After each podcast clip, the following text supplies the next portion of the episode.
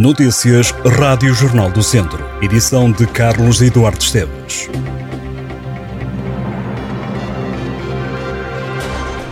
Uma menor foi atropelada esta terça-feira em Fragosela, no Conselho de Viseu. A jovem de 15 anos está internada nos cuidados intensivos em Coimbra. A jovem foi transportada para o Hospital de Viseu, mas acabou por ser encaminhada para Coimbra. O atropelamento aconteceu na estrada de Alcafacho, em Fragosela, perto da casa da jovem. Jovem que foi projetada a cerca de 15 metros e, ao que foi possível apurar, o acidente aconteceu quando ela saiu do autocarro e atravessou a estrada pela traseira da viatura, o que poderá ter dificultado a visibilidade do condutor. A menor apresentava vários ferimentos graves, sobretudo ao nível cerebral. À Rádio Jornal do Centro, o Presidente da Junta de Freguesia, José António Lima, deixa a garantia de que a estrada tem um bom piso e boa sinalização. O alerta para este acidente foi dado às 7h23 da tarde. No local estiveram envolvidos mais de uma dezena de operacionais dos Bombeiros Voluntários de Viseu, INEM, GNR e Polícia Municipal.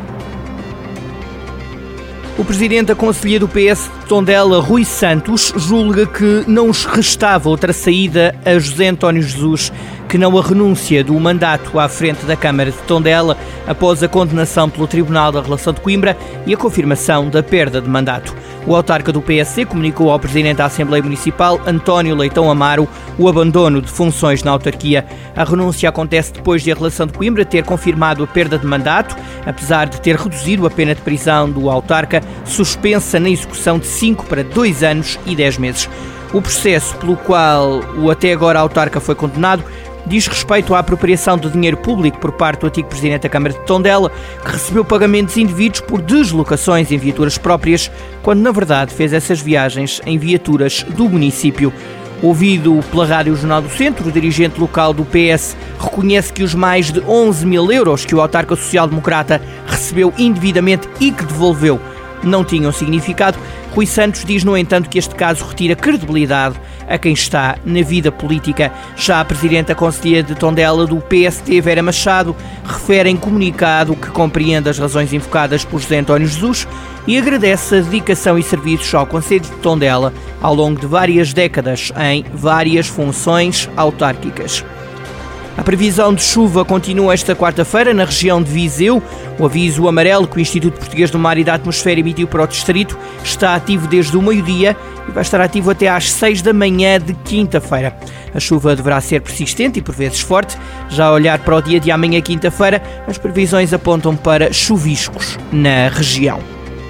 A Ascendi, a concessionária da A25, a autoestrada que liga Aveiro a Vilar Formoso, propõe ao Governo um aumento das portagens de 10,44% no próximo ano. As concessionárias de autoestradas têm até esta terça-feira para comunicar ao Governo as propostas de preços para 2023, tendo depois o Estado um mês para se pronunciar. Até o momento, o Governo ainda não deu indicações às concessionárias no sentido de travar a subida das portagens em 2023. A nadadora do Académico de Viseu, Joana Cardial, esteve em destaque no meeting internacional do Algarve. A academista marcou presença em várias finais e conseguiu cinco medalhas. O ouro foi conseguido por Joana Cardial no último dia de competição. A nadadora foi a mais rápida nos 800 livres. Venceu ainda a medalha de prata nos 100 estilos e nos 400 livres. Joana Cardial foi ainda bronze nos 200 costas e nos 200 livres.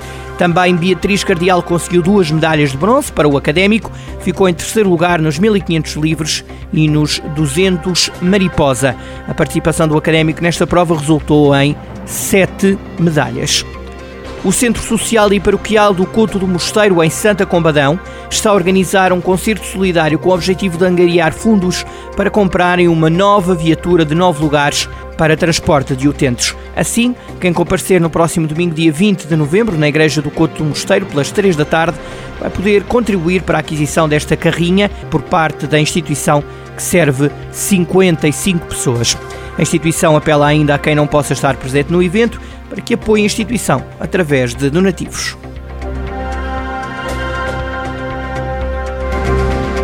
Estas e outras notícias em jornaldocentro.pt.